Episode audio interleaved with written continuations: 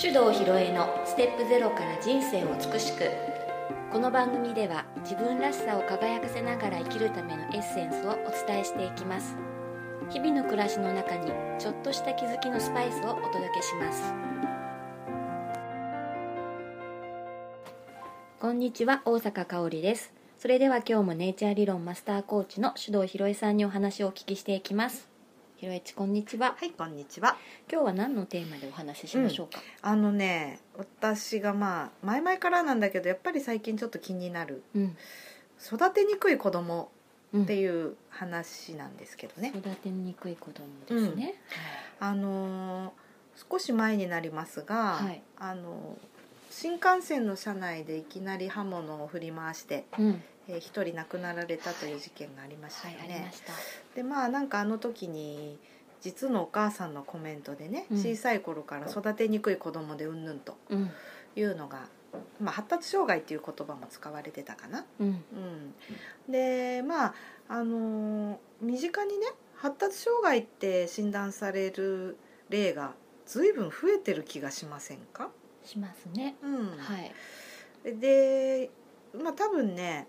育てにくいっていうのは、えーまあ、発達障害とニアリーイコールな感じに今なりつつあるんですけど。うんうん、であのー本当にね、うんその育てにくいイコール障害なのかとかさ、はいうん、その辺のことがねなんかもうちょっと丁寧にお母さんたちの話を聞いたり、うん子供を観察したりするべきなんじゃないかなってうんで育てにくいって何なのかなそもそもってねう。んうんそこがねやっぱり結構私気になるテーマテーマなんですよ。うんはいでね、あのーまあ私の話をするとあれですけどうちの息子は今高3ですけどね、はい3歳の時に広汎性発達障害ですって言われてるんですよ、はいちゃんとね心療内科で検査も受けて、うんそしたらね何て言われたかっていうとねこの子は広汎性発達障害なので、はいえー小学校高学年になると学校の勉強にはついていけなくなりますようっんて言われたの、うんまあ、だから多分その特別支援学校とかうん学級とかはになるでしょうと。いいうふうに言われたのねう、ん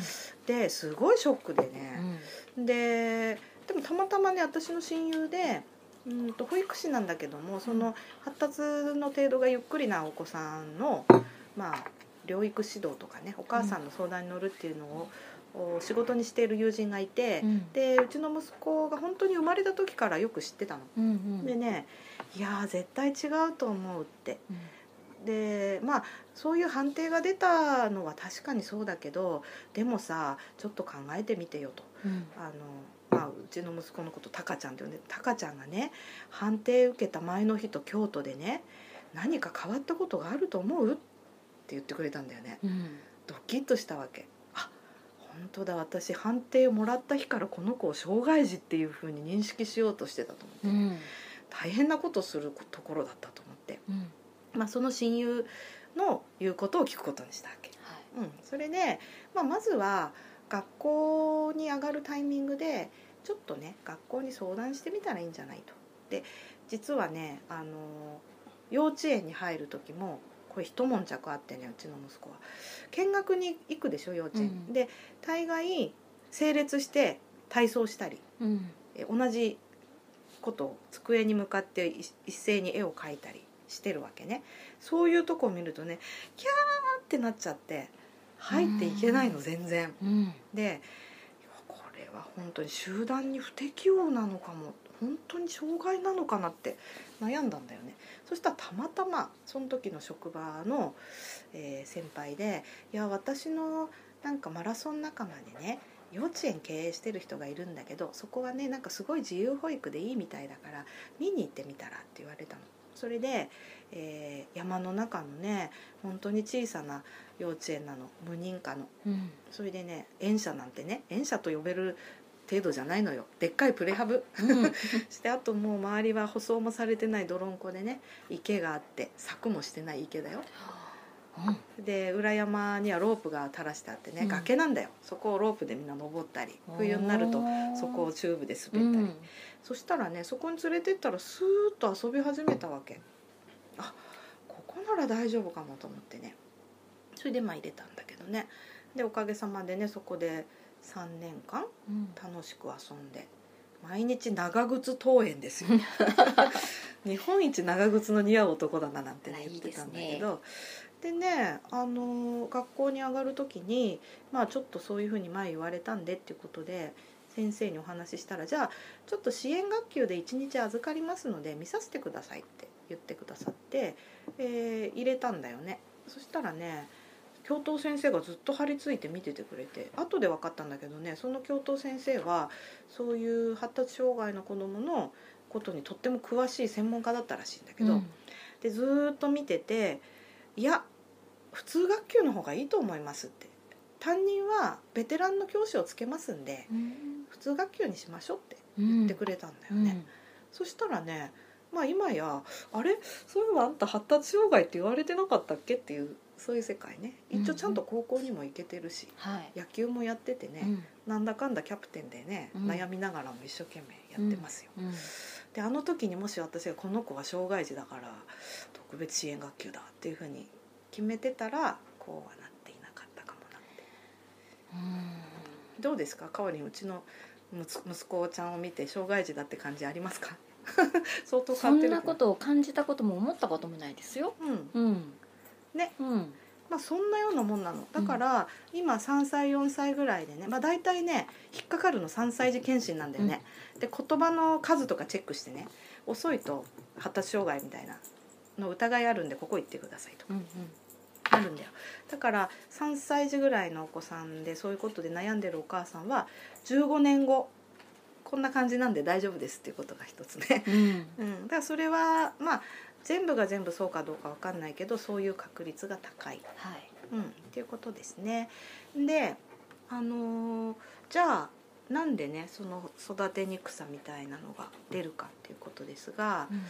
えっとかおりんは自分の子供ねうん、育てにくい子だなって思ったことある生まれてうんすぐうんうんよくなずっと泣いてる子だったんですよ。で、お風呂も嫌い、うんずっと泣いてる、うん寝ない、うんそれでああこの子は手のかかる育てにくい子だなって感じたことはあるんですけあーうんうど、んそれは自分のうん都合に合わなくてうんうんそう感じてただけなんですよね。うんでも今は別にもうやんちゃうんもするけど普通かなって、そうだよね、うんで多分ね育てにくいっていう表現があるってことは、うん育てやすいがあるからそういう表現が出てくるね、っうんてことは何らか基準に当てはめて判断してんだよ。そうなんでその基準はおそらうくん育児書とか、まあ、病院でいろいろ聞く話とか検診で保健師さんが何とか言うとかっていう発達曲線みたいなのの中間にいる子供が標準的で、うんそこから外れると育てにくい子になるっていううんうんまあなんかそんな概念だと思うんだよね。うん、でその子しか見てなかったらさこんなもんかなって思うよね。うんでも他と比べるからうちの子って育てにくいのかなっそうそうそていうことですね。う、うんうん、だからまあもともとその子はそういう子ど子だっていうだけなんだよね。うんでもまあなんか人ってやっぱりね、まあ、前回の話とも通じるけど序列をつけたがるんで子供もねあの手がかからない育てやすいいい子とね、うん、手がかかって大変な子っていうふうになんかこそうなのよう、ね、うんしてしまったりするで、うんその極みがおそらく発達障害っていうやつだと思うんですね。うんで、えーここでちょっとまあネイチャー理論的な話をす少ししますとね、えー、とネイチャー理論をねまだあの知らない方はねホームページ見ていただけると自分のタイプが簡単にわかるので見ていただきたいんですがちょっとねお子さんに関してはねあのホームページで調べられないんで、えー子どものことでね悩んでる方は是非一度連絡いただいてね簡単に見させていただくことできるんで、えーなんですけどもあのこれ事例を重ねてきて非常に傾向が明らかになってきたのは、えーネイチャータイプでいうとですね3っていう数字を持ってる子ども発達障害って言われる確率が非常に高いです。はいはい、これは、えー、3の人の特徴ってね、えーイメージ力がすごく豊かで頭の中にこうとてもねイメージ豊かな世界が広がっているのですが、えーそれを言葉にしようとすると難しいっていう性質があってね、うん、言語化するのが得意じゃないんですよ。しかも非常に妄想家で妄想の中で遊んでると十分楽しいので特に小さい子どもの場合は頭の中だけでね遊んでて楽しいので、えー集団遊びに関心がなかったりあるいは一つの遊びをずーっとやり続けて一人でねやっててもう苦痛じゃないので喋らない。はいうん、しかも自分のこの頭の中のことを言葉にして伝えるっていう欲求そのものがないんだよねだからね、あのー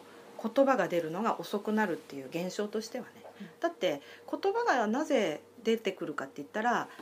周りの人とコミュニケーションを取りたいという欲求が高まった時にこう溢れ出るようにしてね言葉が出てくるもんだと思うんだよね。でもそういう欲求がないと最低限だよねお腹空すいたとかさなんか眠いとかね、うんうんそういうこと以外は出てこないんだよねそうすると結果として語彙量が少ない言葉の数が少ないんで基準値を下回ってるんで発達障害の疑いありますよって言われちゃうってこはと、うん、うちの息子もまさにそうでほとんど喋んなかったね、い、うんうんうん3歳ぐらいまでうちの甥っ子もそうですね、うん393なので、うんうんうんまさしくもうそうだねはい言葉不要みたいな世界に生きてるね喋らないうん伝わ伝えてもらえない、うんそのもうよなんて言うんでしょう親はうん不満がフレスフラストレーションがたまって、うんうん大変っそうてだよ言っねてましたねうんまあそれはその子がそういうタイプだからそれはしょうがないんだよね、うんだから私も本当に息子が小さい時は確かに喋らないしうーんと遊ぶって言ってもね幼稚園行っても様子見てたら一人で遊んでるの、うん友達いっぱいいるのにそ,、れでねミニカーなんかね遊ぶ時もこう床に寝そべってね車と目線合わせて遊んでるわけでもねその遊び方も3の子供にね全員共通しててびっくりしちゃったそうなんですうよ、ん、あうちもそうですってみんな言うんだよでもねある意味天才的なところもあってうん練習しないでも物事できるっていうパターンがすごく多いので、うえーうちの息子も自転車乗る時補助輪外す時ね練習なしですっと乗ったんだよね、うんうんそうじーっと見てるだけで頭の中でねシミュレーションして練習しての頭の中で乗れるようになったら実際の自転車にも乗れちゃうっていうね、でそれもかなり多く事例収集できましただからねやっぱりそういう天才的なに見える素養もあるんだけど言葉で伝えるっていうことに関して、えー関心がすごく低ういんということが、今の、えー発達障害の物差し的に言うと、えー障害の疑いって言われやすいんだなってことが分かりまうしんた。うんでおそらくその育てにくいの典型がその言葉のコミュニケーションがなかなか取れないんで何を考えてるのか分かんないうんであったり、えー日本ではやっぱりこう集団行動を重んじるので、集団行動がうまくできないはい、みたいなことを見るともうこれ発達障害の定義と同じでしょ、うんまあただだからちょっと生年月日聞いてあ大丈夫ですっていつも言うようにしてんだよねうんこういうとこありますよねはいって、っていう感じうんもうこれはね本当に息子様々なんだけどうちの息子の例を話すと大概の人が「はあそうなんですね」ってうん安心してもらえるんだけどね、はいまあそれが一つねうんだからぜひねお子さんがちょっと育てにくいと思ってたら、うん言葉が遅いの場合はその可能性うんそれともう一つは4っていう数字持ってる人ねはいはい4の子供に最近分かってきた学習障害って言われる例がすごく多いわ。ううんんこれは、えー、と学校の授業のスタイルにうん合わないのね、4の人。教科書を見て先生の話を聞いて終わりでしょ、はい、うんうんそれでは4の人は全く分かんないんだよ。うん一緒にそばについてやってもらったりねその体で覚えるタイプだからその習得っていうのがねその聞いたり読んだりだけではできないのでちょっとやっぱりね普通の学校の授業スタイルだとついていけないというか同じにはできないんだよね周りのこと。うんうんうん、で結構その学習障害って言われちゃうパターン多いですね。ねでもねやり方を変えればできると思う4は、うん、と実体験経験でものを覚えるので例えばね実験できるものとかだと分かるんだよね、うんうん実際にこう測ってみてとか味を見てみるとか、と例えば自分で掘ってみるとか、うんなんか体を動かして実体験で納得するとものすごいわかるわけうんだからそういう学習方法にねあの学校は対応してくれないでしょ、うん、全員一律にやるうのんで、だから、えーちょっと障害ありますねってなっちゃうんだよねうんまあそんな感じなのでえっ、とまあなんかほ周りの子と同じようにできてないなっていうのはその子の持ってる特徴がそうであるだけっていう可能性がすごく高いんで合ったやり方を、えーやってあげれば、まあ、ちゃんと伸びていきますねう。んうんなのでねあの育てにくいっていうのは平均的なやり方に対応できない感じっていうことだと思う。うんうん、で今はなんかこう非常に社会の同調圧力が高くて周りと同じにできない人はダメな人みたいになっちゃうので、親もそれをすごく恐れててその集団に馴染めないイコール発達障害だから特別支援学級に入れて特別なケアをしなきゃいけないっていうふうにもう短絡的な感じになっちゃうのね。でもちろんサポート手厚いサポートが必要な子どももいるのは確か。はいだけどあの言われたからすぐそうしなきゃいけないっていうことじゃないんじゃないのうんと思ってるわけです、はいうん、周りに結構いないですかそういう人、うんまあ甥っ子も含めて、みそういう環境というかねそういうじ事例は見てますね、うんうんうんでやっぱりお母さんもみんなと違うところが気になるんだよね、うんうんうんっていうのがまあキーワードかなっていうのは、ううんん感じるかなそうなの、うんだからねうんとねこの前あるウェブで紹介されたコラムを読んだんだけどうん発達障害の子供がいるんじゃなくて社会が障害を起こしてんだって書いてる人がいてね、うんまあ、これは素晴らしい表現と思ったの要は、えー、と多様性を受け入れられない社会の方に機能障害がうんあるのであって、そのちょっと狂っちゃった社会を維持するためにみんなと同調できない人を障害者っていうふうに分けることによって安定を保とうとしている仕組みじゃないか、うんうんそのために発達障害っていう言葉がいいように使われすぎているっていう指摘だったんだけど、うんすごく共感しました。はうんまあ、前回もねその悪口陰口の話しましたけど、まあなんかそういうちょっとでも違うところを見つけてね排除しようっていうことなんだよね世の中的に。うんうんでその世の中に、えー合わせられない子供は、えーちょっと、えー障害で育てにくいっていうんいうこと。うんなるほどね、うん私がまあちょっとテレビで見た情報だったんですけれども、デンマークだったかな、うん幼稚園がこうみんなでね同じことをするではなくて、うんうんはい、幼稚園に入りましたうん絵を描いてる子もいればおもちゃで遊んでる子もいいれば、うんうんみんなが自分のやりたいことを自由にうんさせてるっていう幼稚園でこれを見た時にああすごくいいなっうんてうん思ったんですよね、はいこういうのがあったらいいのになーって私はうんこういう世の中だったらいいのになーって、うんうん、感じたんですけども思うよね。うんうんここからなんかね、じゅうん子供が自分の得意なことを伸ばせていけたらちょっと違うのかなっていう。うんうんそうなのでまさにねうちの息子が通ってたその無認可の幼稚園なんだけどね、ちょうど先日ハガキが来て20周年うんなんですって、